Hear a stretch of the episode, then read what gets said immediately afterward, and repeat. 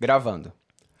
Todo mundo sabe que um terço da vida a gente leva dormindo, o que é muito bom. O outro terço a gente leva fazendo as coisas que necessariamente temos que fazer, como escovar os dentes, tomar banho, enfrentar um trânsito. E o outro, um terço, praticamente passamos no trabalho. Em uma escala de 0 a 10, quanto você ama o seu trabalho? Aqui quem fala é Frederico Braga. E Rosa Guimarães. E neste episódio vamos falar por que escolhemos as profissões. De escritor. E de consultora de estilo e imagem. Também vamos falar sobre o que estamos passando hoje nestes ofícios. E o futuro que projetamos para os nossos mercados. Vamos, Vamos lá. lá.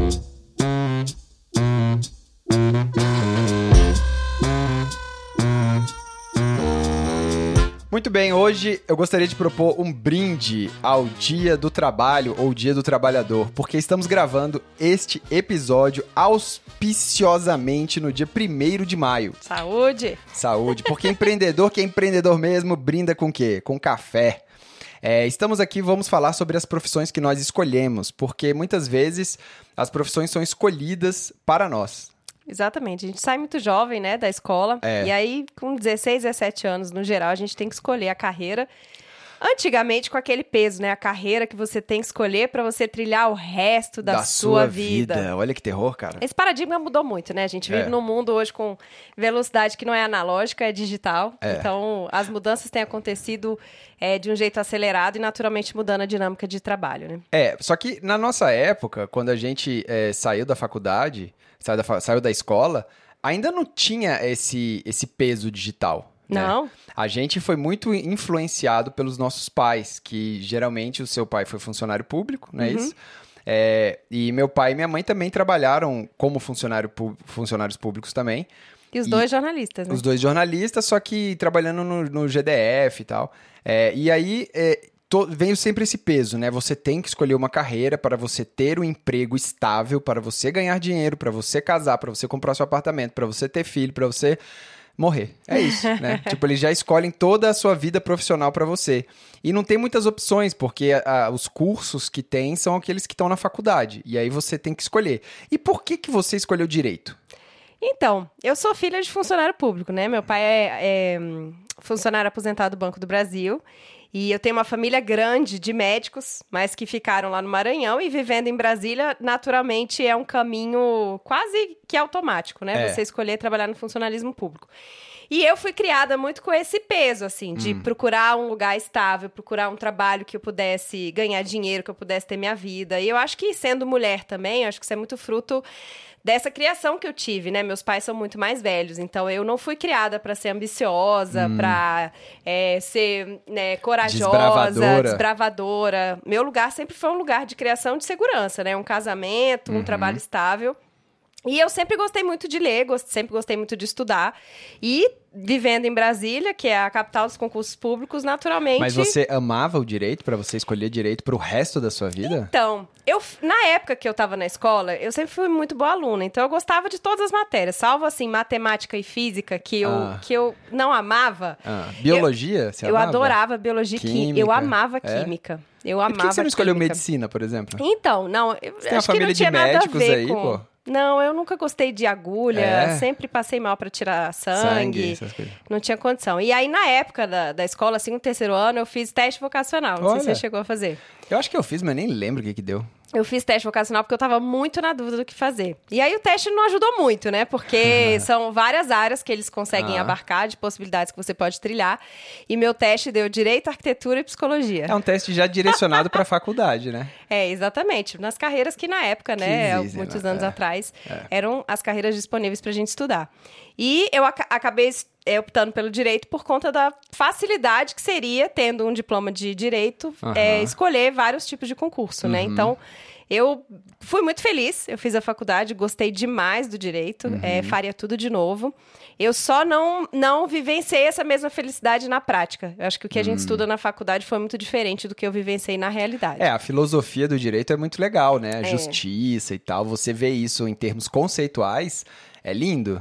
É, Agora você a vai prática- pro mundo real. É, na ah, prática a teoria é outra, né? Na E o- e prática o- teoria é outra. E de fato é um ambiente muito masculino, muito burocrático, um ambiente Hum, Muito é, quadrado, né? muito quadrado, bem sisudo. Tem que ser, né? Porque o direito ele trabalha com estabilidade. Exato, a né? ética, Então- né? Então, Então, conjunta- a estabilidade da sociedade, você não pode também sair por aí fazendo as loucuras aí, porque é, é tudo muito mutável, muito rápido, e o direito, a justiça, né, como o judiciário como um todo, tem essa função de deixar as paradas um pouco mais estáveis, né, seguras para todo mundo, né? Criar aquela harmonia social, solidariedade, col- colocar uma ordem, né, para as pessoas se respeitarem. E por que, que você não quis fazer psicologia, por exemplo, se saiu no teste vocacional? Então, eu cheguei a pegar várias matérias de psicologia Ah. na faculdade, porque na, UN na UNB a gente tinha as matérias optativas, tinha os créditos lá que a gente podia trilhar em várias outras áreas. Eu peguei várias matérias e peguei algumas de psicologia. E foi um momento dentro da minha faculdade que eu tive uma crise. Eu quase realmente migrei para psicologia, mesmo? Quase, é.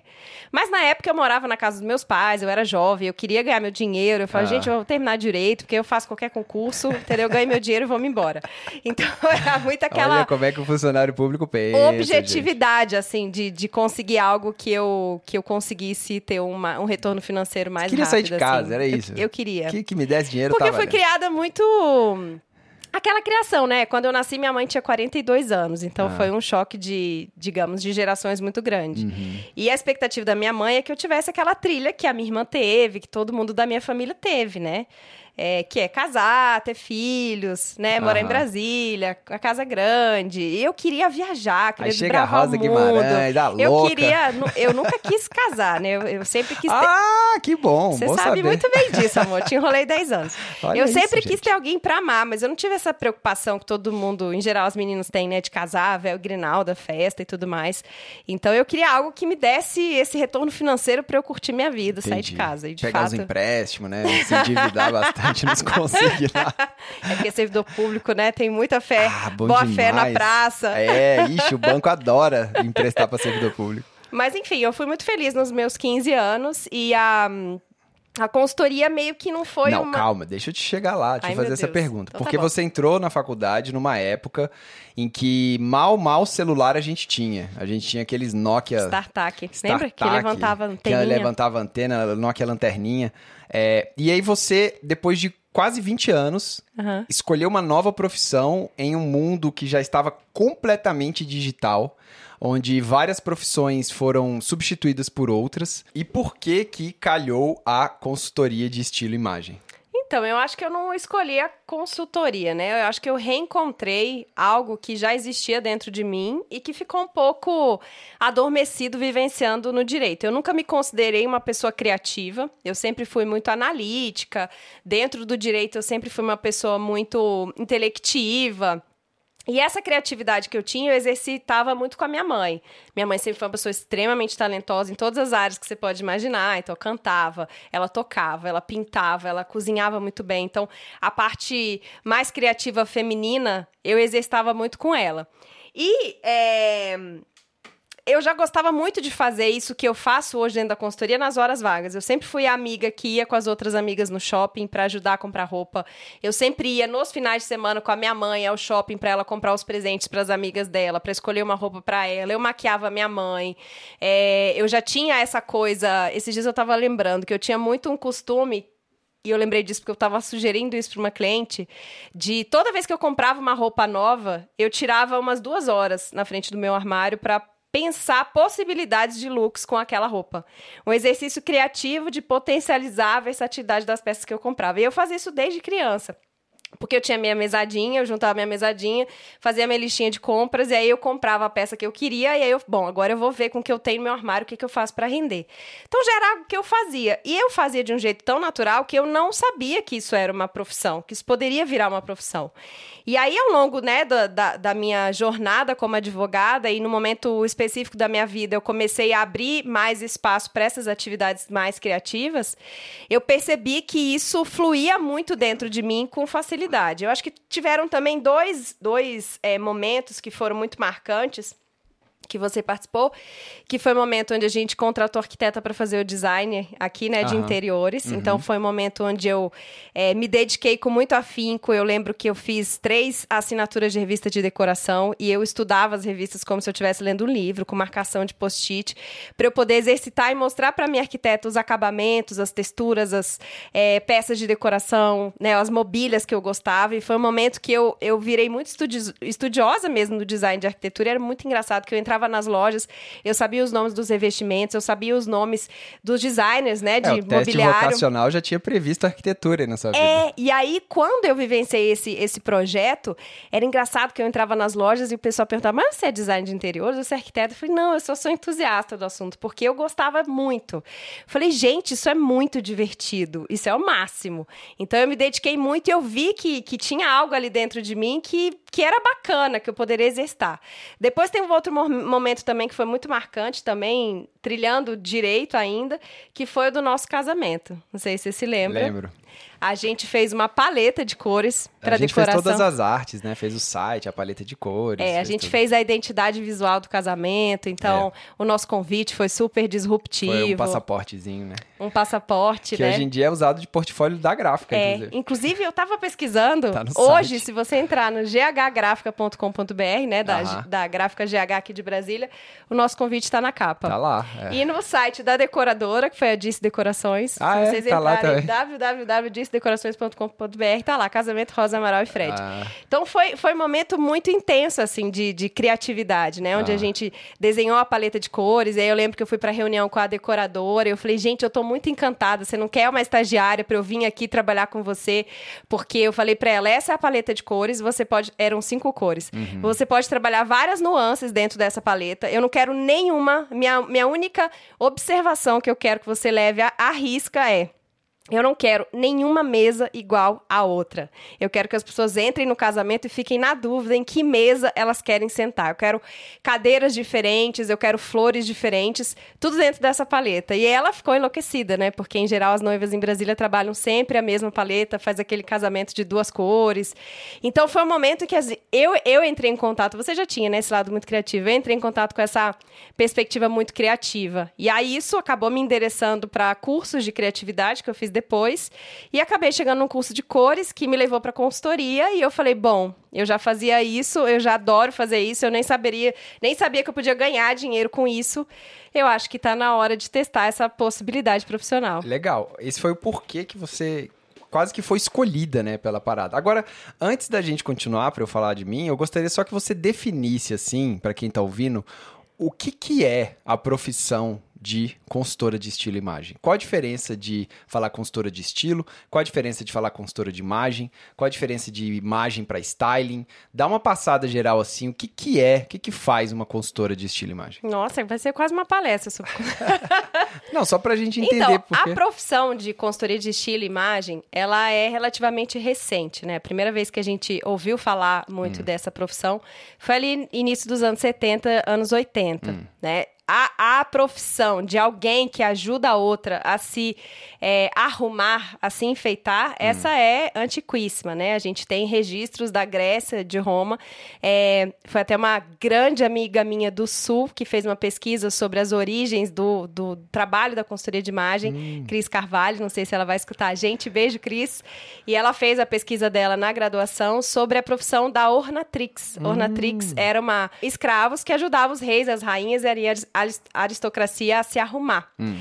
Na época era só a questão do cabelo, dos penteados, né, de, de acessórios, e depois isso foi se derivando para as roupas, né? Uhum. Você tem uma pessoa que vai te ajudar a te vestir. Hum. É, no primeiro momento eram as pessoas que fabricavam as roupas, então hum. o próprio designer que projetava ali a sua, né, pegava seu tecido e transformava em vestido. Alfaiate, né? Essa era mais ou designer menos, não existia. É, não existia, né? Era, era a costureira, alfaiate. alfaiate. Tá. Então era aquela pessoa que ia te ajudar a a traduzir o seu estilo uhum. e a, o que, que você estava querendo naquele contexto Aquele ali, dia, daquele né? evento, é, na sua roupa. Então, começou meio que misturado. Uhum. E nos anos 70, 80, isso começou a pintar, né? Muito para políticos, pessoas famosas, celebridades. Só, só um parênteses. Qual a diferença disso para uma consultora de moda, por exemplo? Eu acho que tem uma confusão muito grande entre é, consultoria de moda, consultoria de estilo, imagem. É, qual que é a diferença disso? Então, são recortes dentro de uma assessoria que passa pela questão da aparência. Quando a gente fala de consultora de estilo e imagem, Ah,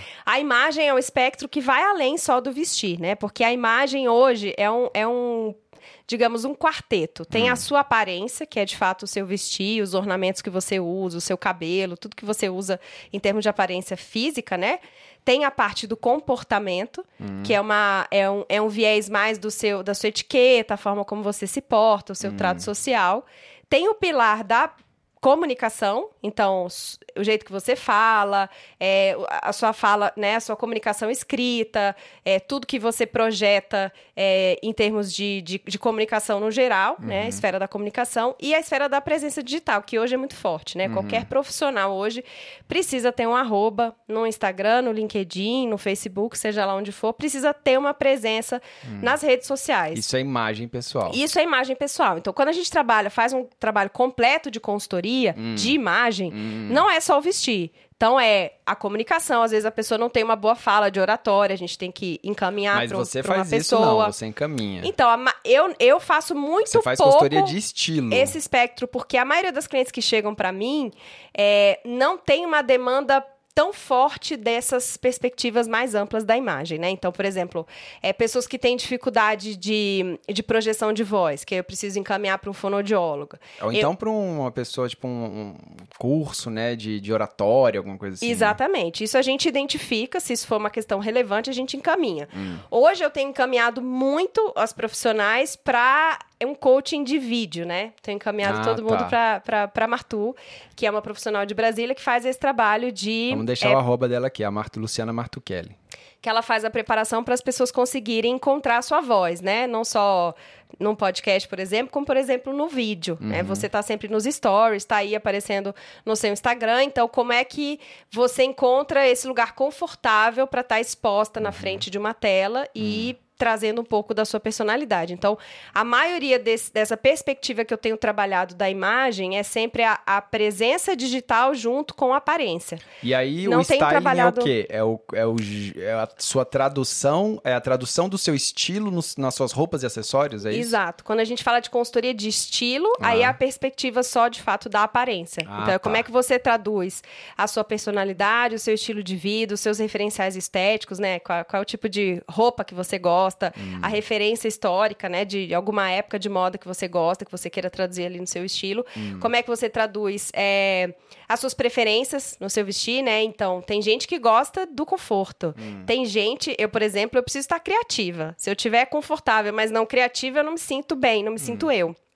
Então, como é que você traduz a sua personalidade Hum. na expressão do seu estilo pessoal, das, das suas escolhas do Isso vestir? é uma consultoria de estilo. De estilo. Hum. A E cons- consultoria de moda A não consultoria existe? de moda é muito mais ampla e, e mais focada na questão das tendências de moda, é, das pessoas que fazem assessoria em shopping, fazem assessoria para lojas. Como é, É que uma captura... consultoria de estilo trazendo o que tá rolando por aí? É, É, mais ou menos que isso? capta muito mais o espírito do tempo da moda, né? Então, são Hum. pessoas que, que acompanham muito desfile, que acompanham muito o que tá rolando de tendências, de peças de roupa, Uhum. e elas fazem essas consultorias, às vezes, para marcas. Hum. Por exemplo, tem pessoas que trabalham na consultoria de moda é, para orientar é, a pessoa que tem uma loja, o que, que ela vai escolher, por exemplo, tem a. Sei lá, Hum. Entendi. Tipo assim, ah, a calça Saruel tá voltando com força Exato. total aí e Quantas calças Saruel você vai comprar? Entendi. Como é que você vai projetar isso dentro da grade da sua roupa? Então, é a pessoa que surfa na moda e traduz isso dentro da consultoria, tá? Entendi. Seja para uma pessoa física, sejam para para empresas, sejam para marcas. Então, é um escopo muito maior e muito Hum. Então, mais por focado exemplo, em moda. se, a, se, a- se uma artista chegar pra você, assim, Giovanna Eubank, Ai, chegar, chegar pra você maravilhosa. A mãe dela é stylist. e, e falar assim, é, Rosa, eu quero uma consultoria de moda, porque eu quero saber o que, que vai estar na moda bombando e eu quero usar antes. No geral, o que, que essas profissionais, né, essas celebridades fazem? Elas têm uma stylist, que é uma consultora De moda ou de de, estilo. ou de moda, ou de estilo, ou de imagem, que é uma consultora que vai produzir um look para um evento, ou vai fazer uma Você é uma construção. stylist. É uma stylist. E a stylist, é, tem, por exemplo, eu trabalho. stylist? Trabalho. Você eu faço assim, eu stylings evento. específicos para eventos, para pessoas Ah, que vão para um casamento. Entendi. É, ou, ou uma consultoria focada, por exemplo, eu faço muito trabalho de styling para quem faz consultoria de cores. Então a Hum. pessoa descobre a cartela de cores e, e ela quer saber como trabalhar as cores ali nos looks que ela tem lá na casa dela, com as peças que ela tem. Hum. Então ela pega aquilo e traduz. é, eu vou lá na casa dela e componho looks exercitando essa coisa das cores. Então eu Entendi. trabalho só a perspectiva do styling. Como é que a gente junta as peças, como é que a gente faz uns truques na hora de vestir a roupa, o que, que a gente junta com o quê. Entendi. Então é uma parte, digamos, só de, de produção de looks ali, Tá. muito focado para aquele trabalho específico. A consultoria de imagem, então, é uma coisa mais ampla. Entendi. Uhum. Tem um espectro maior do que o da aparência. Só que a aparência é a parte mais divertida, né? Hum. Tipo, você.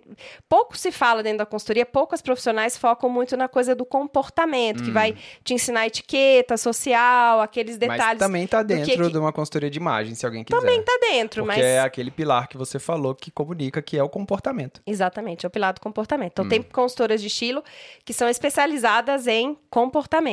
E aí, isso é Hum. muito importante, por exemplo, para a perspectiva profissional. Né? Então, Entendi. pessoas que são CEOs e que estão em, em altos cargos. Uhum. Então, trabalhar isso é, hum, com um foco mais específico.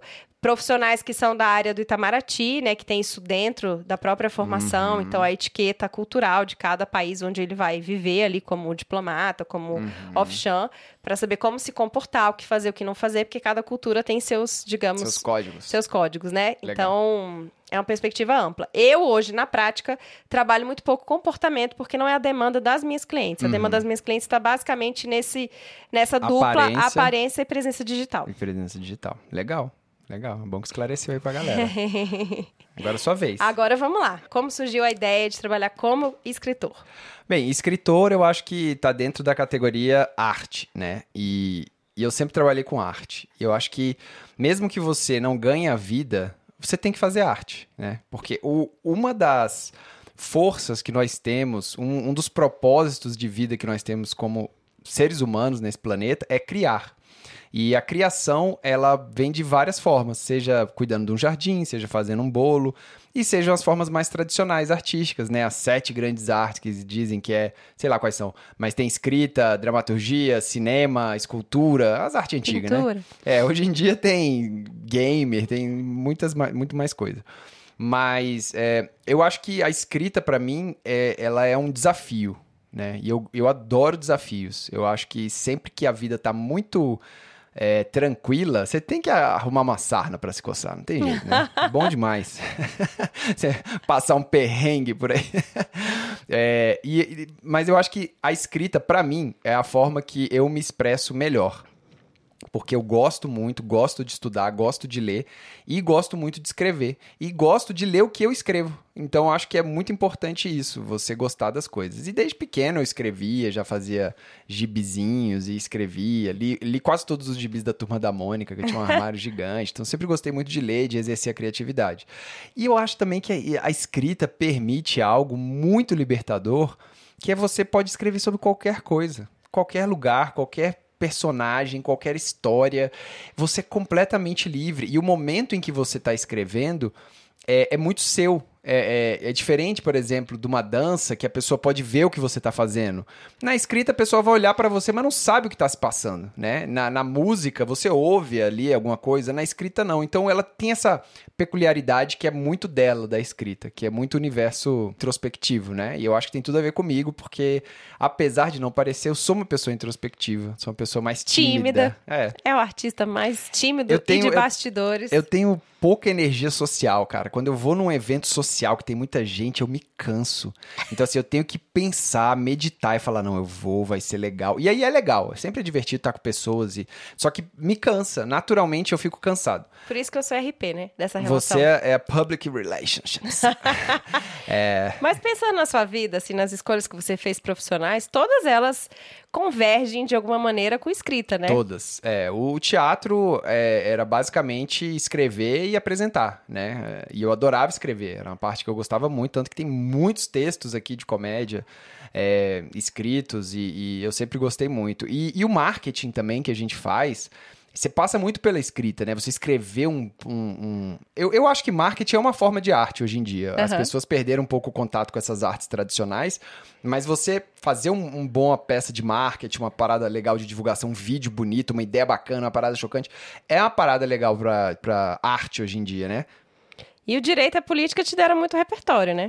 É, o, o, o direito e a ciência política deram a base ali para você abrir um pouco o, a cabeça em termos de conhecimento, né? Porque quem faz marketing, a última coisa que eu vou recomendar é o cara ler um livro de marketing. Cara, vai ler qualquer outra coisa, porque tudo dá ideia, né? Nesse universo criativo, tudo dá ideia. É o que a, a Carol fala a, a do livro lá é, jornada, a jornada do artista. Você tem que encher o poço. E encher o poço é você ler um livro, você sair, você abraçar uma árvore, você ver um pôr do sol, você viajar, qualquer coisa enche o seu poço de ideias. E seu poço tem que estar completamente cheio de ideias. Agora falando da profissão de escritor, porque uma coisa é você escrever bonitinho no seu diário de manhã e ir para o trabalho. Outra coisa é você ser escritor. E é muito engraçado que você, por exemplo, eu tô passeando com um cachorro. Aí o pessoal, ah, puxa um assunto e tal, não sei o quê. Ah, o que, que você faz da vida? Eu sou escritor. Cara, não tem uma pessoa que não arregale os olhos. E, e, fala, e fala assim, sério? Tipo, é, é uma mistura de é uma, re, é uma, uma reverência, tipo assim, caraca, estou falando com um escritor, é tão raro de você ter contato. Encontrar um escritor um... pela rua, né? tipo, quando que você vai esbarrar num escritor com um, um misto de, de, de, reverência nesse sentido de, meu Deus, um escritor com incredulidade ao mesmo tempo, de como assim escritor? Você vive, você tem dinheiro para pagar é, suas contas? Não, não tem, mas... Esse que é o grande lance, né? É, então, assim, é, é, muito louco você falar que você é um escritor, porque, diferente do seu caso, quando você fala assim, ah, eu sou uma consultora de imagem. Não, é a mesma coisa, ninguém entende nem não, o que, que é. Então, isso que eu tô falando, mas as pessoas não sabem nem o que, que é. Escritor, as pessoas sabem o que, que é, uhum. porque é uma profissão antiquíssima. Sim, com é certeza. muito antiga, não é uma profissão nova. A diferença é que eu tô falando. A sua uhum. é uma profissão nova, você tem que explicar o que, que é. A minha, eu, a galera sabe o que, que é, mas aí todo mundo fala, não, mas escritor de quê? né? Você escreve o quê? Eu falo, ah, eu escrevo livro. A galera não entende nada. Tipo assim, como assim? Que livro? Que, que, como assim, velho? É, é porque você não escreve só livro, né? Amor? Não, não, então, não. Eu tô falando o que, que as pessoas pensam. Uhum. Agora eu vou falar da profissão de escritor. É, eu acho assim que, como qualquer profissão, é algo que você tem que se dedicar muito, né? E o escritor, principalmente, ele tem que se dedicar à técnica de escrita. E a técnica de escrita envolve uma série de coisas. Primeiro, a gramática, porque você tem que escrever de uma forma correta. Você não precisa escrever assim, meu Deus, eu sou um revisor ortográfico, praticamente. Não. Mas você tem que escrever acima da média das pessoas, porque você está escrevendo. É, é, o seu ofício, né? É, depois você tem que saber vozes, você tem que ter criatividade para entender o que, que a pessoa está querendo, se isso for uma escrita para outra pessoa, né? E aí, se você for escrever roteiro, tem todo o universo de escrita de roteiro, que é gigante, que tem vários livros sobre storytelling. Se você for escrever livros, tem outros universos enormes de livros. E fora disso tudo, tem ainda a sua liberdade artística, porque você é artista e você quer fazer do seu jeito e, e bate cabeça até falar, não, tem que arranjar alguém aqui para me ajudar. É, então, assim, a profissão, ela é ampla. Você pode é, fazer várias coisas. Você pode escrever comercialmente para é, hoje em dia o que mais dá dinheiro é marketing, porque todo mundo precisa escrever. Aí dentro do marketing tem site de venda, vídeo de venda, post. Você pode fazer post para rede social, muitas coisas. Você pode ir para a área do cinema, que é a área do roteiro, que é muito legal, que eu adoro, porque eu gosto de escrever, mas gosto de ver também materializadas ideias no, na, nas imagens e tal. É, e tem a área dos livros, que eu acho que é a área assim mais desafiadora, porque você passa muito tempo fazendo um livro e você lança esse livro, cara, e tem livro que demora assim 15 anos para poder virar. Tem até a história de um cara agora que escreveu um livro 15 anos depois, a filha dele fez uma postagem no TikTok e aí bombou o livro dele, sacou? E ele já tinha, né, nem lembrava mais Desistido já. É, nem sabia mais. Então assim, para você viver como escritor, é, você tem que estar tá com a mente muito aberta e você tem que estar constantemente procurando possibilidades de escrever, porque senão você não vai viver como escritor, uhum. sacou? Então, o meu grande desafio hoje é eu vim de uma área de dramaturgia que eu já escrevia muito, mas eu não quero escrever para teatro. Eu quero escrever para cinema, quero escrever livro, quero escrever outras coisas e quero viver disso. Só que hoje ainda para mim não é possível viver disso. Aham. Então o que eu tô fazendo para viver é a gente tem uma sociedade e aí a gente faz os nossos lançamentos digitais. E esses lançamentos eles estão permitindo que a gente consiga viver ainda essas outras áreas enquanto elas se desenvolvem. É, e o que eu canso de falar pra você é que você já tá vivenciando a vida de escritor, só que não é escritor do livro, é escritor de todo o resto, É, né, que você exato. escreve sempre. Então, os roteiros, os filmes, curtas e longas, É. e as, todas as, as artes, né, de, de marketing, né, os É. trabalhos com outras pessoas que fazem lançamento digital, copywriting, roteiro para propagandas, para eventos. Então, tudo são facetas dessa grande É, exato. desse grande guarda-chuva que é escrever, que é traduzir ideias, né, em, em um texto, É. em uma, uma sequência ali de, de palavras que tem uma lógica, que tem uma mensagem que vai É. atingir ali aquele público. É, o que eu vejo é que assim, parece que você estudando estruturas de, de contação de história e tal, é gramática, parece que você não chega a lugar nenhum, porque é muito lento, né, o processo. A, a curva de aprendizado é muito grande. Mas depois de seis meses, você vê que você melhorou, sabe? Você vê em relação a um texto antigo ou em relação a outras pessoas. E aí, depois de um ano, cara, você já tá melhor. Então, é um processo difícil e é um processo de constante estudo. É, então, assim, eu, eu tenho certeza que eu vou estudar pro resto da minha vida isso. Mas é, é, é o que realmente me dá prazer em fazer, o que me desafia. É aquilo que eu falei no começo. Eu acho que o desafio para mim é muito importante e eu tô muito longe de dominar a técnica da escrita e eu nem sei se eu vou dominar um dia, mas é, é tão legal assim você ter esse, esse momento de desenvolvimento pessoal, esse desafio pessoal de, cara, eu vou melhorar e eu vou, vou, meu irmão, vou conseguir, sacou? Eu vou fazer o máximo e vou conseguir. Agora é estranho a gente achar que isso é estranho, porque é, qualquer grande escritor, quando a gente vai ver a história, né? Machado de Assis, o próprio Goethe, né? Que a gente foi para a Alemanha, visitou o museu dele. As pessoas passam a vida inteira escrevendo o livro, né? Fausto, por exemplo, É. ele levou sei lá quantas décadas É. escrevendo o livro É.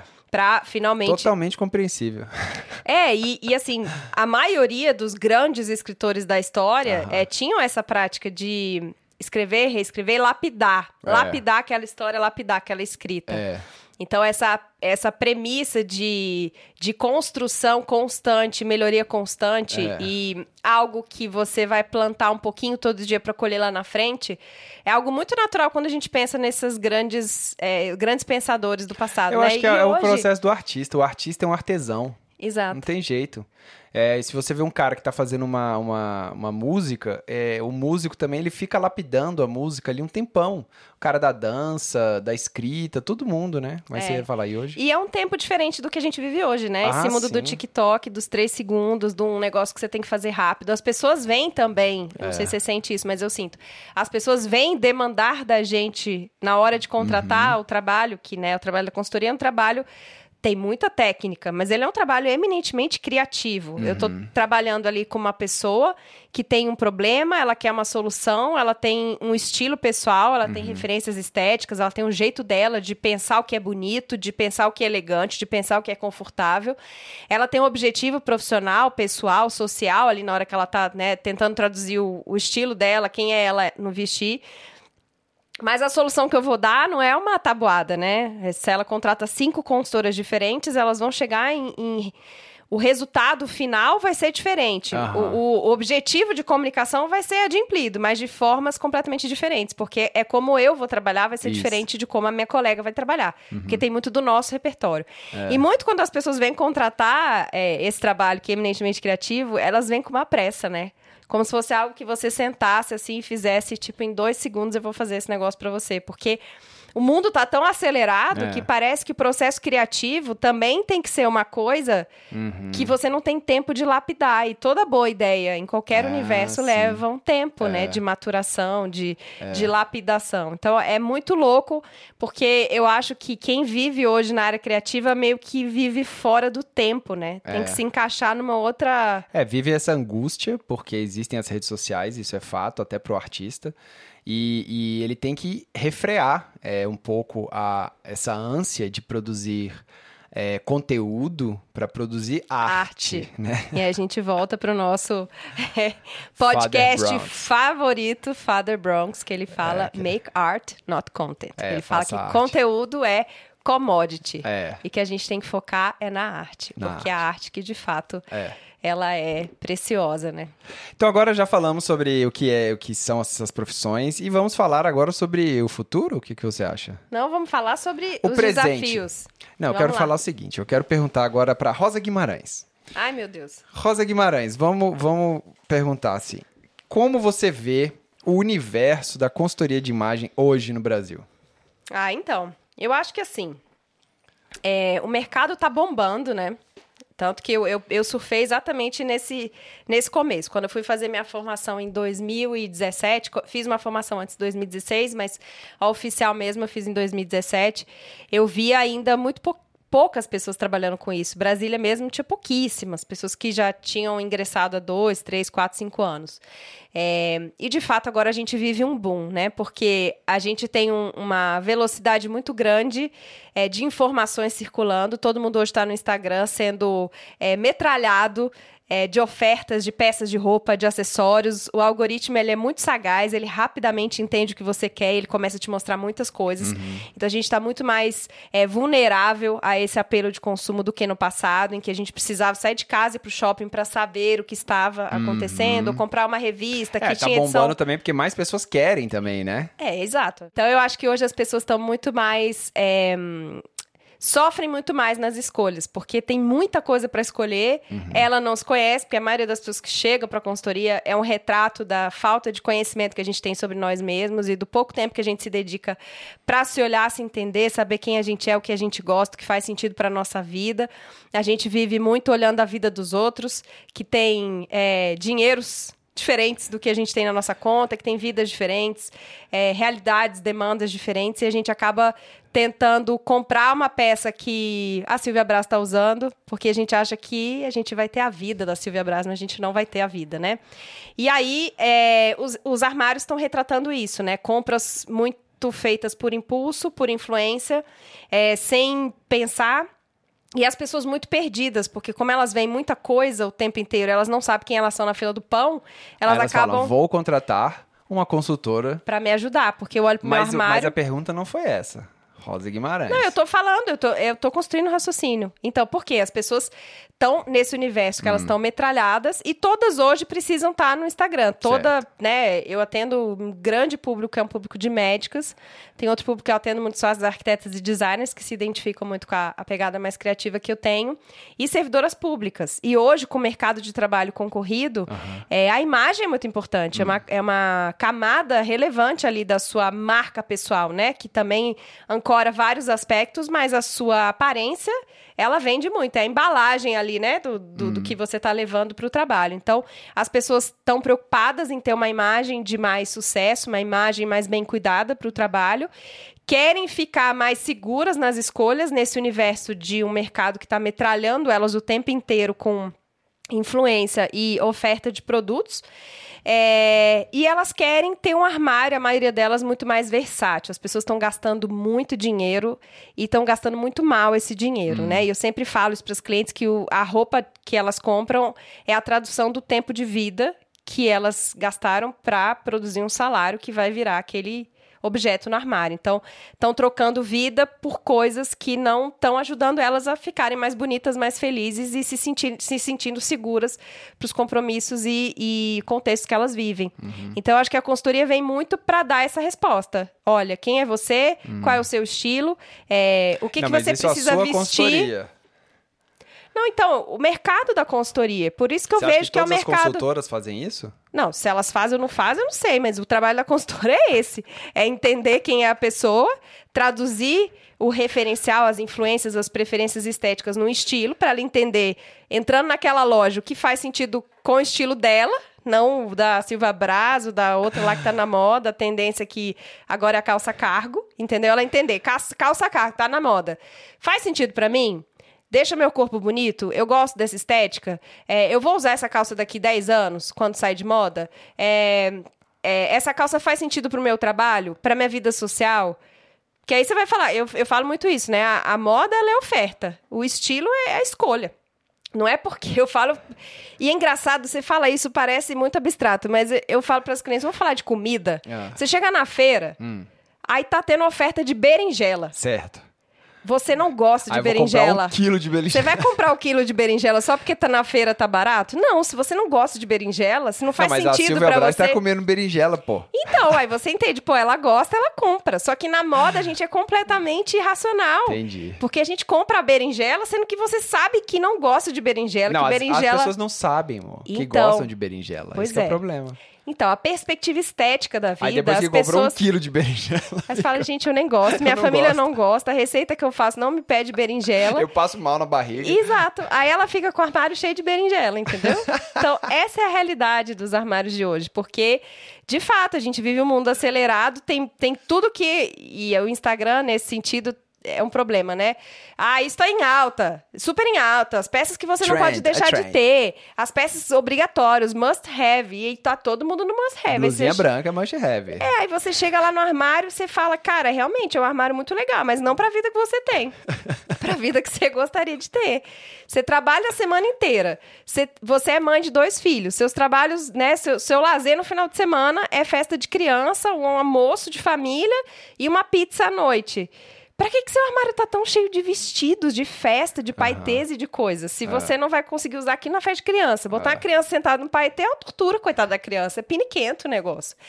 Então, a gente é muito irracional nessas escolhas. Então, o que, que eu vejo hoje no mercado? O mercado que tá em, em franca ascensão. Entendi. Até porque, pensando em rede social, hoje a consultora de imagem, ela é uma excelente pessoa para fazer propaganda de marcas, né? Então, a demanda de consultoras de imagem para varejo, porque não é só uma pessoa que vai chegar lá e falar, ah, isso é lindo, olha que lindo, olha que legal, está em alto, isso é, é uma tendência. especialista, né? É uma especialista que vai conseguir traduzir ali para os clientes daquela loja é, o que que comunica o que a pessoa quer, é, qual é o, o uso bacana daquela peça. Então, agrega muito em termos de, de conteúdo, né? De robustez de conteúdo para o marketing.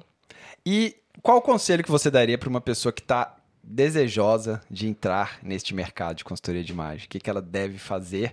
Além de, primeiramente, fazer o seu curso por uma vida mais colorida, o que, que ela deve fazer? Então, eu acho que consultoria de imagem, até voltando com a pergunta que você fez, como ela se mistura muito com essa coisa da moda, e é importante dizer que a consultora de imagem trabalha com pessoas, a consultora de estilo trabalha com pessoas também. A consultora de moda, de fato, ela trabalha muito com moda. E, e moda hoje, no meu trabalho, é, é um pedacinho, assim. Eu preciso entender o que que tá na moda, porque eu vou, no final, ter que chegar com o cliente numa, no shopping, eu preciso saber o que que vai ter lá, de cores, de caimentos, de tecidos, o que que eu vou encontrar. Inclusive, mostrar para minha cliente que talvez não seja o melhor momento para a gente fazer o armário dela, porque as coisas que estão ofertando não são as coisas que ela quer no armário dela. Então, ela entender que aquilo vai passar e que na coleção próxima a gente vai conseguir encontrar coisas que estão mais aderentes ao que faz sentido para a vida dela. Não, ah, ela tá na modinha. É lógico que as clientes querem muito fazer parte, e a moda é muito isso, né? Você tá fazendo parte do que todo mundo tá usando, Entendi. esse senso que a gente tem de, É tipo de usar uma comunidade. marca, né? Exato, é. Tá eu tô todo usando mundo aqui usando. o jacarezinho e todo mundo tá usando o jacarezinho, então eu tô é, com tipo, todo mundo. agora é a calça cargo. Eu também quero fazer parte. Eu quero Entendi. tatuar, eu quero fazer parte do momento Entendi. agora que a gente tá vivendo.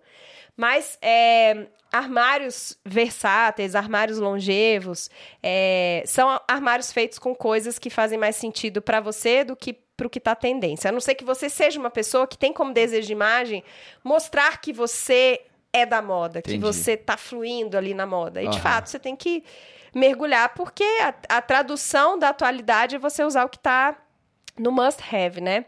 Então, as pessoas muitas vezes chegam para consultoria porque gostam de moda. E você não trabalha com moda, você trabalha com gente, Com gente. com pessoas. Então, Então, qual que é o conselho que você dá pra uma pessoa que fala assim, poxa, eu gostaria de ser consultora de imagem? Cara, tem que fazer uma formação, né? Tem que entender o que, que é o trabalho, quais são as facetas dentro desse trabalho, que envolve é, muita psicologia, né? Eu digo que a consultoria não é uma Ah, terapia, então você mas tá é. voltando aí às suas... Não, é, eu acho que agora eu fechei o ciclo, né? Já vi o direito, a arquitetura, Arquitetura, se é traduz e muito no design, né? Na E você estética. é design de pessoas, né? design de imagens, né? De identidades visuais, assim, de ah. estilo.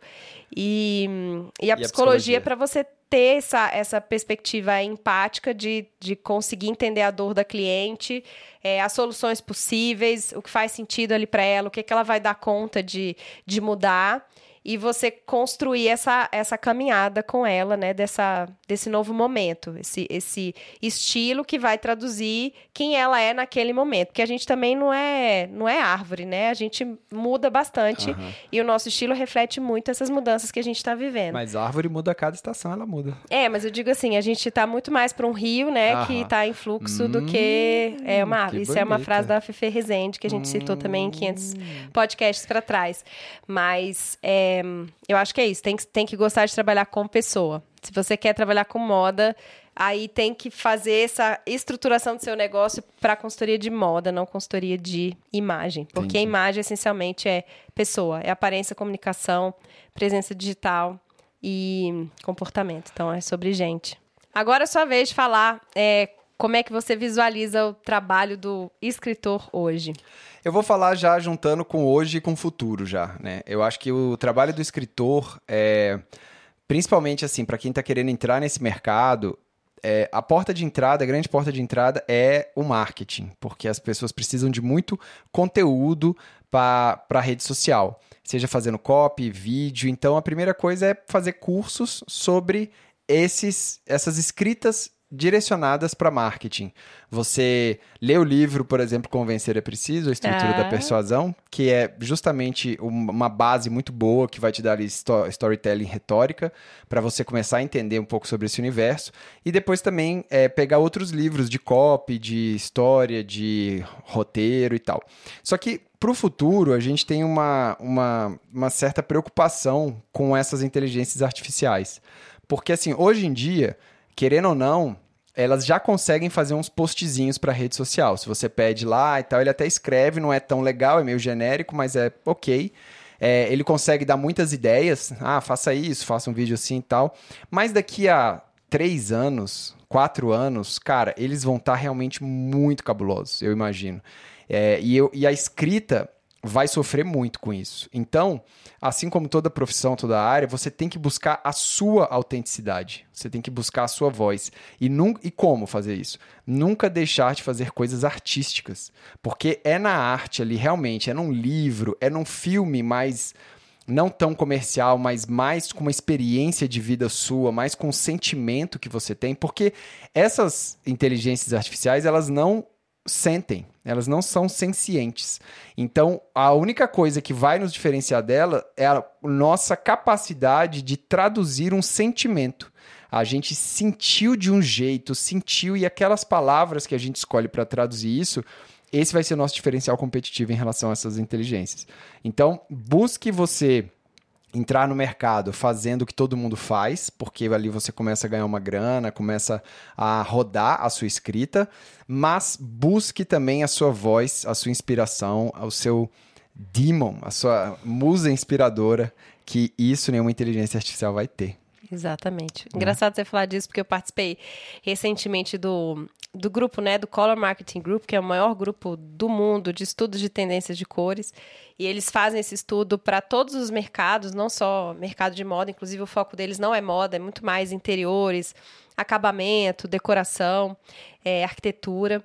E, e um dos temas super grandes que a gente debateu foi exatamente sobre a inteligência artificial. Mesmo as temáticas de sustentabilidade, as temáticas que falam sobre humano, sentimentos, a perspectiva do, do bem-estar, né, como sendo um ativo muito importante aí para o futuro, é todas, todas essas grandes macro tendências permeiam o aspecto da tecnologia, né? Então a gente vive hoje um mundo e vai viver cada vez mais um mundo em que virtual e real vai estar muito misturado e essas inteligências artificiais entram muito nesse espectro, inclusive na discussão das profissões, né? Porque é, eu estava até falando para o Fred hoje, saiu uma matéria, está na capa da Forbes de hoje, né? Dia do Trabalho. Uhum. Então eles fizeram uma, uma matéria super legal traduzindo uma pesquisa que foi publicada é, que chama Futuro Futuro do Trabalho 2023. Foi uma pesquisa feita pelo Fórum Econômico Mundial com apoio da Fundação Dom Cabral. E a matéria fala: futuro do trabalho, 23% das profissões devem se modificar até 2027. Então, eles falam muito sobre é, todas essas novidades tecnológicas, e aí sendo muito forte a questão da, do chat GPT e todos os correlatos, né? Inteligências artificiais que criam soluções para gente, que eles chamam de quarta revolução industrial. Legal. E é, o quanto isso vai impactar criando e eliminando bilhões de empregos, né? E aí, super interessante, eles vão trazendo essa matéria, que foi um... É a quarta edição desse relatório, eles fizeram uma pesquisa é, de dados do LinkedIn e da, daquele... Hum, aquela empresa de cursos Coursera. Ah, tá. E fizeram uma pesquisa de opinião executiva com 803 empresas de vários setores, né? E aí eles mapearam que boa parte dos trabalhos que hoje são trabalhos, digamos, é, legais, estáveis, vão ser trabalhos que tendem a desaparecer. E assim, o cenário de muito curto prazo, questão é. de 5 a 10 anos, porque são trabalhos que, em que a inteligência artificial vai entrar. E faz rápido, tipo trabalho burocrático, rápido. por exemplo. É, eles mapearam, por exemplo, caixa de banco e funcionários relacionados, funcionário de correio, caixas e cobradores, escriturários, secretários administrativos. Tem artista aí, não? Não. Aí falam é, escriturários de contabilidade, legisladores e oficiais judiciários, atendentes estatísticos financeiros financeiros e seguros e vendedores de porta a porta, ambulantes e trabalhadores relacionados. Então, são, são postos de trabalho que, ah. quando você insere uma inteligência artificial, você consegue fazer. É, ou então uma logística, né? Isso, tipo assim, uma parada assim, né? Que tem uma tecnologia, um algoritmo é, que vai conseguir fazer isso de um jeito muito mais é, rápido e com muito menos Eficiente. índice de erro. É, exatamente. E os novos postos de trabalho que eles projetam 83 milhões de postos eliminados e 69 milhões de postos criados. São todos postos relacionados à tecnologia tecnologia. Então, especialista em inteligência artificial, sustentabilidade, inteligência de negócio, segurança de dados, fintech. É, até o momento em que a própria inteligência artificial também vai tomar conta desses cargos, né? Ela mesma vai se desenvolver. E aí, no final do relatório, eles falam das capacidades que têm que ser priorizadas para a qualificação e requalificação das pessoas, né, pelas hum. empresas, nos próximos cinco anos. Quais são? Inteligência artificial e Big Data, pensamento criativo. Olha. Resiliência, flexibilidade e agilidade e pensamento analítico. É, então, cara, o mercado de trabalho tá virando uma loucura, velho. Tá. Tá virando. E assim, e é engraçado que aquilo que eu falei no começo. A gente entrou com uma cabeça é, tradicional e fizemos a nossa transição de carreira já num mercado que está completamente de pernas para o ar e daqui a 5, 10 anos vai estar mais ainda. Exatamente. Aí a importância da gente trazer esse aspecto de fato da criatividade, né? Porque hoje, se você entrar no chat GPT, a gente já até testou isso, né? Tipo assim, é, escolher um look para trabalhar. Qual o melhor look para trabalhar? É. Diretrizes gerais, assim, de consultoria de estilo e imagem. O chat consegue compilar Sim trocentas bilhões de informações muito rapidamente e te dá, te dá um script ali do que é. você tem que fazer.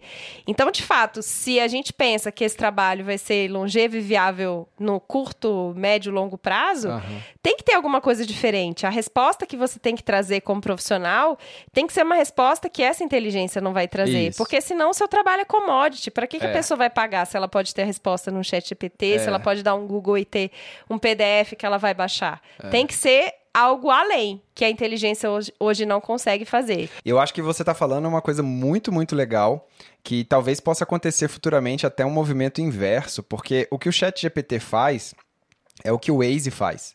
Ele, ele coordena a sociedade como se fosse um organismo. Então, assim, ah, eu quero ir daqui para lá qual que é o melhor caminho? Aí ele vê todo mundo que está fazendo isso e fala, não, vai por aqui que tem menos gente, vai por aqui que tem mais gente. O chat GPT é a mesma coisa, fala assim, ah, eu quero vestir isso, pro... o que, que eu visto para o trabalho? Aí ele fala, o que está todo mundo vestindo? Ah, isso, então vista isso. Então ele vai padronizar e massificar as pessoas. Só que tra tratando a sociedade como um organismo. É um organismo onde todas as pessoas querem a mesma coisa. Mas o que eu acho que é o caminho inverso é que as pessoas vão cada vez mais se rebelar contra isso e falar, cara, eu não quero ser igual aos outros. Eu não quero ir daqui para lá pelo mesmo caminho que tá todo mundo indo. Eu quero ver o parque. Eu quero fazer outra coisa. Eu quero ir de bicicleta, eu não quero ir de carro. É, e eu acho que essa revolução vai ser a revolução individual num mundo onde está todo mundo tratado como igual. Né? Exato. Eu vejo isso todos os dias na consultoria, mesmo as profissões mais, digamos, é, conservadoras é, sempre nas entrevistas tem essa demanda, assim, ah, eu acho que eu tô vestindo igual todo mundo, eu acho que é, eu não tenho estilo, eu acho que é, a minha roupa não diz nada, a minha roupa ela é apática, eu não tenho nenhuma comunicação significativa sobre quem eu sou. É, muito essa demanda, mesmo nas pessoas mais, digamos, conservadoras. É, poxa, eu queria que a minha roupa dissesse mais quem eu sou trouxesse um pouco mais da minha marca pessoal. Então, as pessoas de fato estão despertando sobre como, como é importante a gente explorar a nossa unicidade, o que é diferente na gente, é. o que faz a gente ser especial em relação às outras pessoas, né? Então, é um caminho que, que humaniza, né? É exato. Eu acho que é essa a palavra. É. Eu acho que considerações finais aqui sobre o trabalho.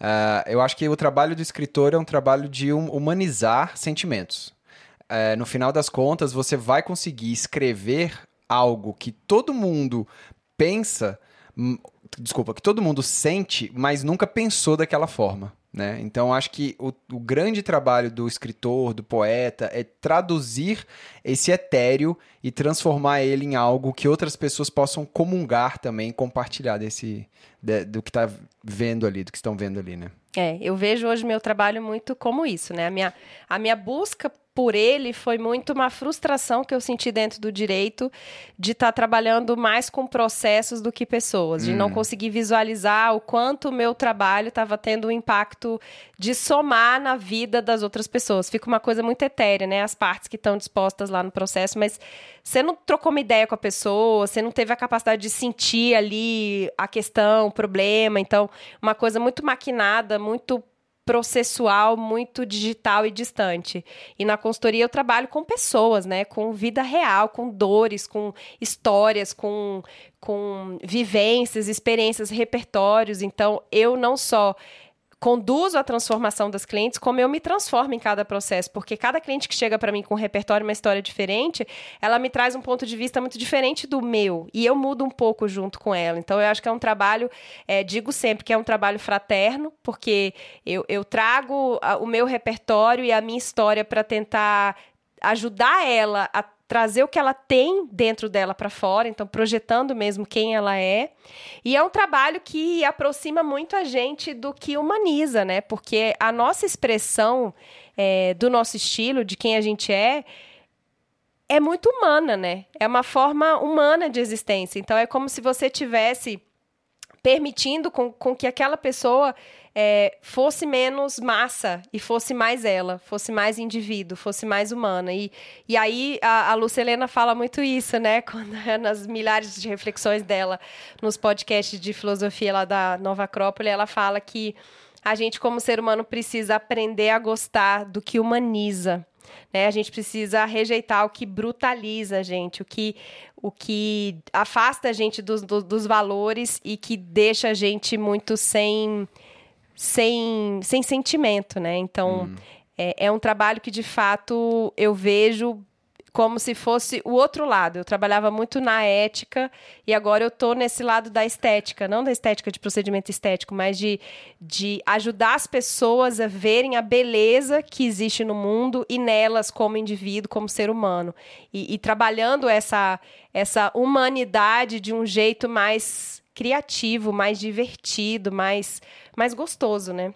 Então, o meu e o seu são trabalhos com propósitos, podemos dizer assim. Com certeza. Então, para finalizar, Rosa Guimarães, em uma escala de 0 a 10, quanto você ama o seu trabalho? Hoje eu posso dizer que 10. Até mais que 10. Eu também. Eu, eu amo demais o meu trabalho. 10. Eu amo o meu trabalho. eu faria de graça. Eu espero um dia poder fazer de graça. Que ótimo. Eu acho que é isso. Quando você trabalha em algo que você faria de graça, é a melhor coisa. Você sabe que quando eu, eu trabalhava no funcionalismo público, eu sempre brincava, porque tem algo, uma prática muito comum que é a gente fazer um bolão da Mega Sena da virada, né? Então a gente passa dezembro fazendo uma cotinha, né, em todas as áreas pra gente fazer um super bolão. Pra ganhar esse bolão e fazer o quê?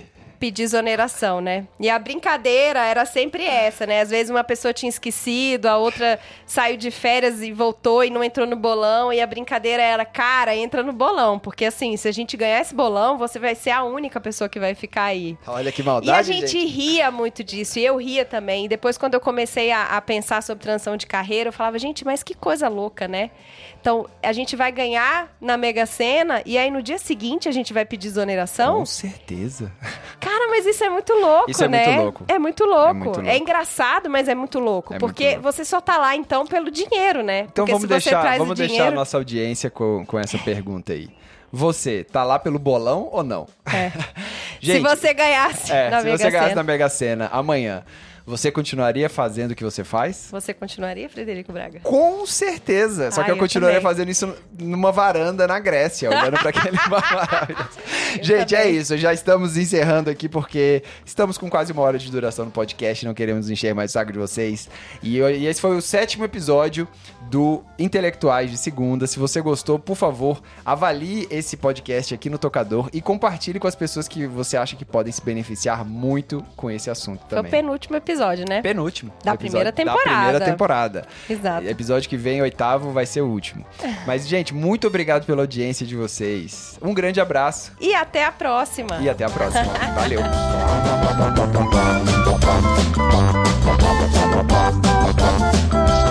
Thank